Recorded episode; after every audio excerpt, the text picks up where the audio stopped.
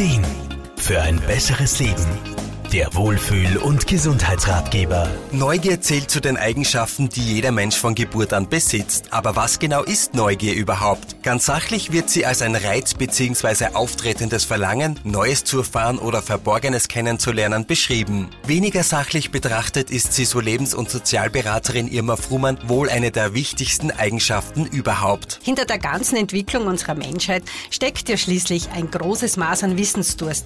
Denn sind wir ehrlich, ohne diesen Hang zur Neugier wäre ja nichts entdeckt oder erfunden worden, was natürlich auch für die Gegenwart und für die Zukunft gilt. Genau dieser Wissensdurst dient quasi als Lernmotor. Das kann man vor allem bei Kindern sehr genau beobachten. Nie ist diese Fähigkeit stärker ausgeprägt als in der Kindheit. Schon als Baby wird die Umwelt erkundet. Zuerst nur mit den Augen, aber schon bald wird alles in den Mund gesteckt, was in greifbarer Nähe ist. Ja, und welche Eltern können sich nicht an die herausfordernde Warum-Phase erinnern, die einen manchmal echt zur Verzweiflung bringt. Dennoch sollte man diesen kindlichen Lernhunger keinesfalls bremsen und auch als Erwachsener sollte man diese Eigenschaft beibehalten. Wo wäre die Wissenschaft ohne Neugier und ohne die Lust, Neues zu erleben oder über den Tellerrand hinauszublicken, wäre unser Leben wohl recht langweilig. Allerdings gibt es auch beim Thema Neugier eine negative Seite. Irma Frumann? Nämlich dann, wenn man mit seiner Neugier über das Ziel hinausschießt. Wenn es den persönlichen Bereich oder das Privatleben anderer Menschen betrifft. Wenn es nur mehr darum geht,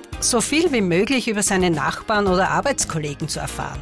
Ja, und das sowohl aktiv als auch passiv, wenn es tatsächlich schon ein wenig in den Bereich übergriffig geht. In so einem Fall bekommt das Wort Neugier natürlich zu Recht ein negatives Image. Hier sind Menschen gemeint, die sich durch oft unangemessene Fragen einen persönlichen Vorteil verschaffen wollen. Kommt man in eine solche Situation, soll und muss man ganz klar eine Grenze ziehen, um sich und seine Privatsphäre zu schützen. Ja, und seinem Gegenüber ganz klar sagen, was man preisgeben möchte und was nicht. Das muss jetzt nicht heißen, dass man diese Person nicht mag, nur eben seine Art nicht. Denn diese Art von Neugier ist sehr unangenehm und davon sollte man sich wirklich distanzieren. Sowohl als Fragender als auch Befragter. Hat man das Gefühl, bei diesem Thema Unterstützung zu brauchen, können Lebens- und Sozialberater, Mentaltrainerinnen und Physiotherapeuten diesbezüglich eine wertvolle Hilfe sein. Aber ansonsten ist man gut beraten, sich eine gesunde Portion Neugier bis ins hohe Alter zu bewahren. Denn sogar in Studien wurde bewiesen, dass man sich damit ein großes Stück an Lebensqualität bewahrt.